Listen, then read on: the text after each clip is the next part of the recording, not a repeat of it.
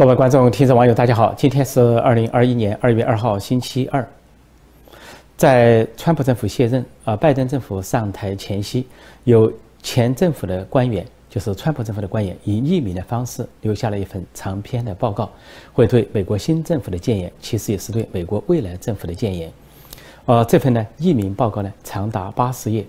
这份报告或者文件针对中国共产中国，它的题目是“更长的电报迈向”。新的美国对中战略，为什么叫电报或者更长的电报呢？因为这里有一个历史的典故，那就是一九四六年，当时美国驻莫斯科驻苏联的外交官叫乔治凯南，他给美国国务院、美国政府发了一份秘密的电报，呃，是一个比较长的电报，他就提出在跟美国进呃美国跟苏联进行冷战的时候呢，应该有一个遏制的战略，就对苏联的长期遏制战略。这就是美苏冷战的格局，就是美国在联合盟国、联合自由世界对苏联进行一个围堵，而且是基本上不太接触、很少接触的一个遏制战略，在经济上、贸易上也没有多少来往，在整个国际上处于一种啊这个冷面相对的状况，所以当时称为冷战。所以那个战略呢，应该是比较成功，就是遏制战略，最后导致了苏联最终的解体。和这个大部分呃前苏联国家民主化，那么这个叫更这一回叫更长的电报，意思就是相当于呃模糊或者是啊再现当年啊美国外交官对美国政府的针对苏联的建议。那么这一份电报比当时更长，所以叫更长的电报。那为什么以匿名的方式留下呢？因为这个跟美国政府。呃，川普政府的表面上的政策形成一个对照，因为在川普卸任前，美国的国务院就是以蓬佩奥为国务卿的国务院，当时发表了公开的报告，叫《美国针对呃中国战略的方方面面》，啊，有七十四页之多。那么那个报告的重点也是川普政府执行的重点，就是说要把。呃，中共跟中国分开，把中共跟中国人民分开。但是这份匿名官员留下的报告呢，是一个秘密报告。这个秘密报告呢，他提出的重点要更进一步，不仅要把中共跟中国分开，把中国共产党跟中国人民分开，而且他说要把习近平个人跟九千一百万党员分开。他认为中国共产党是一个庞然大物，而习近平本身这个人有问题，所以说美国处理事情还不能够把他们放在一起来处理。因此呢。不仅是在他说要细分化，要更细分化，不仅是对中共这个党和中国人民、中华民族进行一个细分化，而且就在中国共产党内部也要细分化。他说，至少要让这个共产中国回到习近平之前的格局，也就是说，习近平之前的共产中国，比如胡锦涛时代或者更早一些时代，或者是邓小平时代，还没有那么危险。但是今天的习近平这种咄咄逼人的啊态势，就是。政治上倒倒行逆施，在国际上全面的侵略、挑衅、扩张，跟美国直接的对头干，这种架势呢，对美国、对国际社会更为危险。所以他设了一个底线，就至少让中国的政策回到习近平之前。其实说穿了，这份长达八十页的更长的电报的文件，或者是啊报告，针对的就是习近平这个人，针对习近平个人，他强烈的暗示。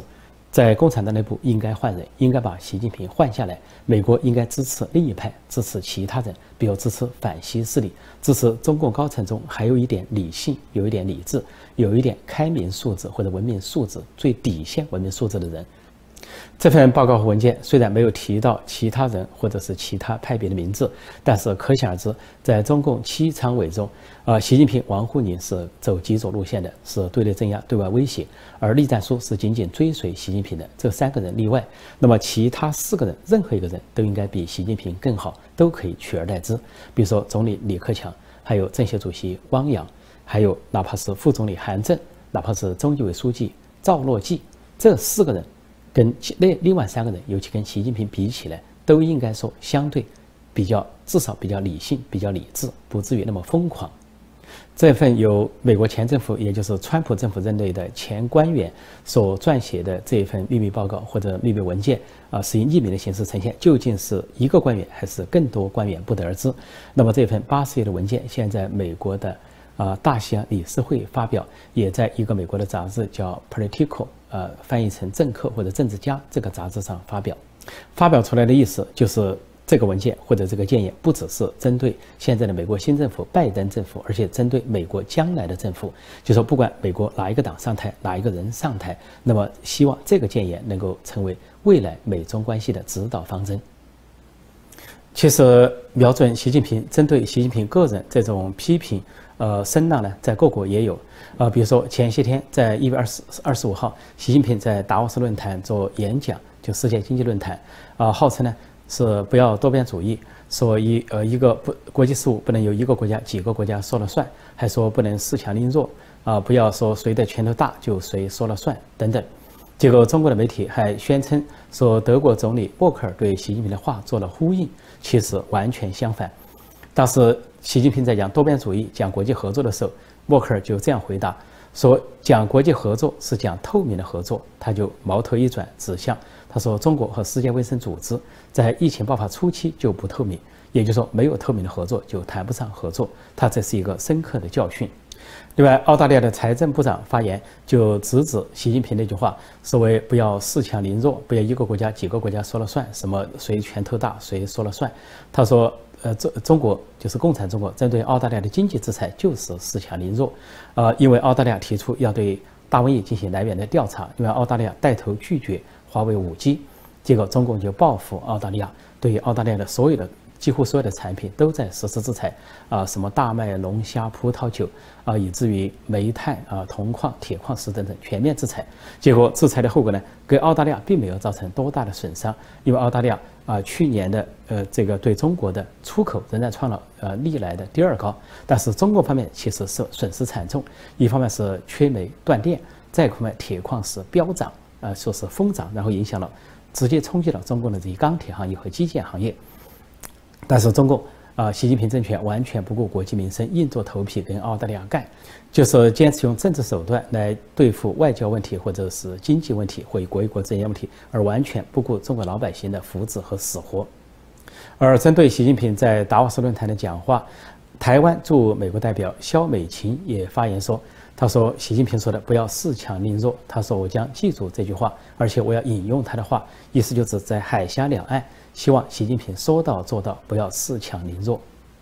很明显，一方面习近平奉行极左路线，对内对内镇压，对外威胁；另一方面，经常是照本宣科的读稿，把王沪宁等人给他准备的稿件照本宣科的读，根本不在乎其中啊所出现的。啊，矛盾，尤其是中共的语言和他自己的行为之间呈现的矛盾。说习近平这些讲话、这些演讲，在国际上已经落为笑柄，贻笑大方。而另一方面，也使很多国家、越来越多的国家和领导人、政府把矛头直接指向习近平本人，指向这个共产中国的独裁者。而在昨天二月一号，美国现任的国务卿布林肯接受媒体的专访，他接受一个叫 MSNBC 的记者专访，主要的内容都谈到了中共威胁。他说，中共是美国面临的最重大的挑战。他没有像这个前任的国务卿那么说最大的威胁，说是最重大的挑战，而且用那个“最”字啊，并没有说是俄罗斯是最大，现在说的是中共最大，这是一个理性务实的态度。然后他说了怎么去面对中共的时候，他说。美国有广泛的国际联盟，它这是中共所不具有的。他另外提到说，美国对国际社会、国际组织有广泛的参与。他说，还有更多的国家愿意跟美国一起维护一个价值观。他说，另外，美国在军事和科技上有很多优势。他说，我们跟共产中国打交道，或者是他说有对立里面、有竞争里面、有合作的面，但是最重要是美国要处于优势地位，而不是弱势地位。他说，好消息就是他说上面提到的每一个方面。他说，美国都处于优势，尤其是在这个国际社会的盟国方面，以后中共根本就没有什么盟国，没有同盟，而美国有广泛的同盟，这是美国最大的优势。另外，布林肯还提到说，呃，中共现在变得这么的咄咄逼人，就是采取对外扩张或者是跟美国分庭抗礼的姿态。他说，除了有共产中国这个实力的提升之外，它也有我们美国的弱点的暴露。啊，他说，所以在这个过程中，美国要弥补自己的弱点，也就是短板，要增强美国的实力和地位，去跟中共去竞争或者是对抗。记者问到布林肯说，这个大瘟疫是否要对中共追责？这个布林肯是这么回答的：说缺乏透明度，缺乏坦诚，而且这是一个深刻的问题，而且是继续的问题，就中共在隐瞒，在隐瞒真相。他这是一个深刻的问题，而且还在继续发生。他说，呃，美国会要进行调查，而且要追责。啊，说到目前正在进行一项调查，他大概说的是世界卫生组织派出的专家组正在进行中国进行调查，但是显然这个专家组肯定会空手而还，根本没有什么确切的结论。但是。是不是意味着美国又在另一个战线展开秘密的调查？现在还不得而知。但是他提到了追责二字，也就是说，如果美国一旦了解到情况的话，要追责。另外呢，他又说，目前最重要的是防止类似事件的再次发生。但事实上，在中国那边，只要制度不改，而中国呢这个隐瞒造假的行为不改，可以说这样的悲剧或者说这样的瘟疫这样的形势有可能再次发生。而一旦在中国发生，很可能再次的祸害整个国际社会，祸害其他国家。乌克兰制裁中国，乌克兰制裁中国公司，这个消息听上去有点天方夜谭，不过却是事实。因为我们通常听到的都是中共啊，共产中国去制裁别的国家，比如制裁澳大利亚，中共自认为自己财大气粗，是暴发户，有的是人力物力财力去用经济手段解决政治问题或者是外交问题。但是现在居然乌克兰制裁中国，而乌克兰是前苏联第二大国家，跟俄罗斯处于敌对状态，跟中国之间还有一些生意来往。那么这是怎么回事呢？这是一月二十九号由乌克兰政府所发布的制裁四家中国公司和一个中国公民。被制裁的四家中国公司包括，呃，中国天骄飞机控股公司，以及这个天骄公司的北京分公司、香港分公司，还有一家叫北京信威科技集团。那么，一个中国公民来说叫王进啊，在其中进行操作，也受到乌克兰的一并制裁。制裁就说这四家公司和这个中国公民，呃，在将来的三年内不得跟乌克兰之间有任何的业务来往，资产要冻结，人员和资源的来往、交通被断绝，而三年有效。那么缘起是什么？缘起是中共想搞这个乌克兰的发动机，因为乌克兰有一个大公司生产发动机的先进公司叫马达克西。马达克西呢，居然有个中国股东叫大昌行，而去年这个中国的大昌行呃股份有限公司呢，说作为乌克兰这个马达西克公司的股东还不够，他想蛇吞象，他想联合中国的天骄飞机控股公司购买乌克兰的这个马达西克公司，但是遭到了呃乌克兰政府的拒绝，因为呃乌克兰的发动机很先进。而且以前前苏联的时候，整个苏联都依赖于它。现在的俄罗斯跟由于跟乌克兰关系紧张之后，俄罗斯都不得不另谋出路在发动机方面。而呃中共呢是一直从这个俄罗斯或者乌克兰得到发动机，但实际上中共居然起心蛇吞象，想吞下这个啊马达西克公司，遭到乌克兰的拒绝。因为乌克兰总统在拒绝的时候说，这涉及到地缘政治、地缘影响力。也就是说，一旦这样的发动机被中共所掌握，那么中共在军事上、科技上就掌握了领先优势，会压倒乌克兰或俄罗斯和周边的国家。那么这个大厂行购买不成，呃，居然就到国际上去起诉，呃，说乌克兰啊没有遵守什么合约等等。但是显然这其中还涉及到啊中国公司不仅觊觎啊乌克兰的发动机，恐怕还有抄袭盗版、剽窃的行为。所以乌克兰政府突然宣布。制裁这四家中国公司和一个个人，就相当于在飞机发动机方面跟中国切断来往。这个切断了至少保持三年。这里面反映了一个重大的事情，就是发动机是中共的一个短板。中共号称有多少先进战机啊，什么歼二零啊，什么轰六啊，还有一些直升机，但是它的发动机是一个短板。那么就在几天前，也就是一月二十八号，俄罗斯对两名工程师、科学家做了判刑，因为他们呢。在退休之后为中国的企业工作，为中国的军工企业工作，违反了俄罗斯的法律。其中有个人才为中国公司工作了三到四个月，突然就被逮捕。这两人被逮捕之后，一个人被判四年，一个人被判三年，而两人都表示认罪伏法而不上诉。因为俄罗斯的法律很严格，专门限制自己先进的啊科技和军工产品流落到中国。尽管中中共呢号称跟俄罗斯是战略伙伴关系，但是俄罗斯这方面守门槛守得很紧。从这两件事看出，乌克兰和俄罗斯都守得很紧，中共没有办法。因为俄罗斯的分析认为呢，啊，中共的发动机的短板短到什么程度呢？说现在中共的发发动机就是飞机引擎的技术啊，最多就是前苏联上世纪七八十年代水平，而七八十年代到现在多久了？差不多半个世纪。也就中共的发动机、飞机引擎技术落后俄罗斯、落后乌克兰半个世纪，那就更不要说落后美国多少了。所以中国啊，动不动号称要跟美军作战，什么空军跟美军作战，海军跟美军作战，但其实恐怕跟乌克兰、跟俄罗斯作战都成问题，因为你的发动机就是一个短板。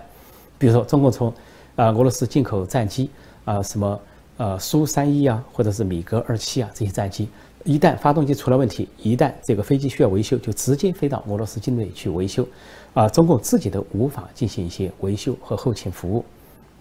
所以可以看到，仅仅是俄罗斯和乌克兰就可以牵制中共、制约中共。一旦中共跟美国打起来，而美国有广泛的国际联盟，而俄罗斯和乌克兰都巴不得这个共产中国由此呢衰落、被打下去。所以，只要乌克兰和俄罗斯控制了这个发动机方面的技术，或者是后勤维修技术，就足以让中共的所谓海军、空军陷入一种困境，甚至绝境。而相关的发动机不仅用于了啊战斗机、直升机，其实还用于巡航导弹，所以这根本呢就成了中共的一个军事短板。不过，在乌克兰这次制裁中国公司的背后，其实也有美国的影子，那就是美国川普政府在去年底呢，把中国五十八家公司所跟军事相关的公司列入。制裁名单、管制名单，就是美国的产品和技术不能流入这些公司。但是如果外国或者外国公司要跟中国这些公司做生意的话，恐怕也会受到二级制裁。这五十八家中国公司中，就包括这个所谓的天骄啊飞机控股公司。所以乌克兰在掂量了之后，决定决定不能够跟这个天骄控股公司做生意，因为他一旦跟中国的这个做生意，那乌克兰的公司马达克西公司就可能跟美国的。业务，美国的交易发生困难，甚至可能受到美国的二级制裁，尤其是在银行结算方面受到二级制裁。所以看来，乌克兰制裁中国公司和个人，除了乌克兰本身的国家安全利益和地缘政治的考虑，而美国因素也是它重大的考量之一。呃，可见美国的影响力无处不在。所以，中共幻想突破美国，呃，超越美国的影响力，或者突破美国的国际联盟，看上去应该说，在最近几十年，甚至近百年，恐怕比登天还要难。世界卫生组织的专家组十三人一行在武汉继续的走访和参观，但是都是在中共的引导之下。那么，在一月三十一号，也就是一月份的最后一天，参观了华南海鲜市场，因为中共最早宣称说这个。新型冠状病毒来自于动物，来自于蝙蝠，而来自于华南海鲜市场。但是当时事发之后，有香港的专家叫管怡的去了之后非常气愤，说如果说这个。呃的病毒，或者是来自于海南海鲜市场，或者是蝙蝠等等，那么至少应该让人们看到，保留现场，让科学家去了解华南海鲜市场出了什么问题。结果他去看的时候，华南海鲜市场是面目全非，完全经过了清洗重整，根本就找不出任何的蛛丝马迹。然后管医就说，这无异于销毁犯罪现场，或者说其实呢根本就不是犯罪现场，顾左而言他。那么这次世界卫生组织一月三十一号去了，出现了两个奇怪的事情，一个就是，呃，他们是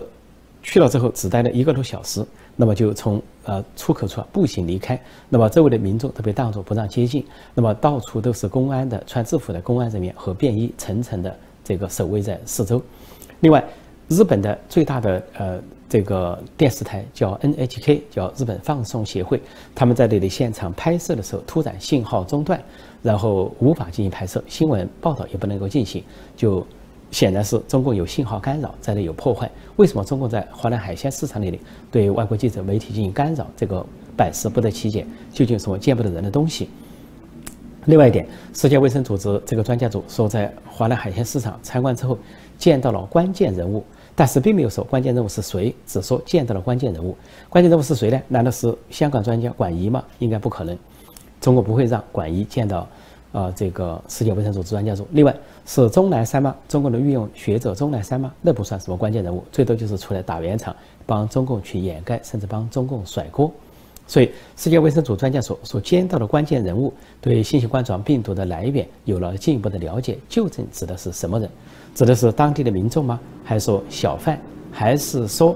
啊，能够提供关键证据的吹哨人、发哨人？这个让人百思不得其解。如果说他见到了艾芬或者作家芳芳或者公民记者，这种可能性几乎等于零，因为中共是层层的监控、层层的把关，不太可能让他们所认为的敏感人物接触到世界卫生组织专家组。所以，这个所谓关键人物的说法留下了巨大的谜团。好，今天我就暂时讲到这里，谢谢大家收看收听，再见。